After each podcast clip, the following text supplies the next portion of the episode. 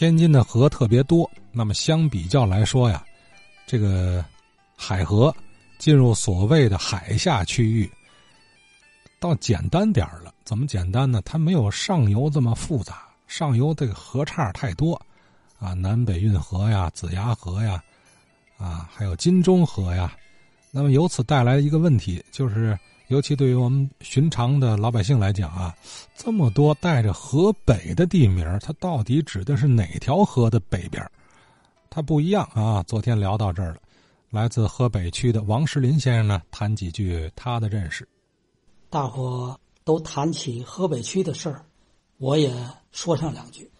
我认为咱们这个河北区是行政划分的一个区域，它以。金刚桥这段的海河为准，作为河的北边，所以叫河北区。但是它不完全这样，比如在奥租界，也就是在海河的那叫左岸和水稿大街紧对着这一片，实际它就是河东这一段的沿街马路就叫粮店前街。在解放以后，也划为河东区。咱们天津市的各个区域啊，有电话，每个区有一个局，有二局和平的，三局河西的啊，六局是河北区，四局是河东区。奥租界这片的电话就是四局，四字打头，所以他划的是河东区。现在被划为了河北区，这也是行政划分。再有一层，小官叫河北小官他这个河不是指的海河，是指着金钟河，它是在金钟河的北面，所以叫河北小官还有一个低头，河北低头，它指着不是海河，实际是。北运河的北岸叫河北地头，好，还有一个河北小王庄，它指的河也不是海河，是指着新开河的北岸。还有一层，我们都知道河北鸟市、河北大胡同，现在没有这条河，这都是当初在没挑直。之前的河，这个河实际应该叫南运河吧。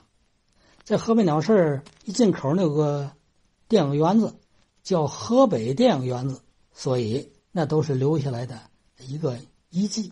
这么说起来，河北就是很复杂了，尤其是河北的河北区的方向更复杂。背对着金刚桥，站在呃黄纬路。和经纬路、中山路之间那个十字路口，它前边是北站，后边是金刚桥，左边是小王庄，啊，右边是就叫小官大街吧。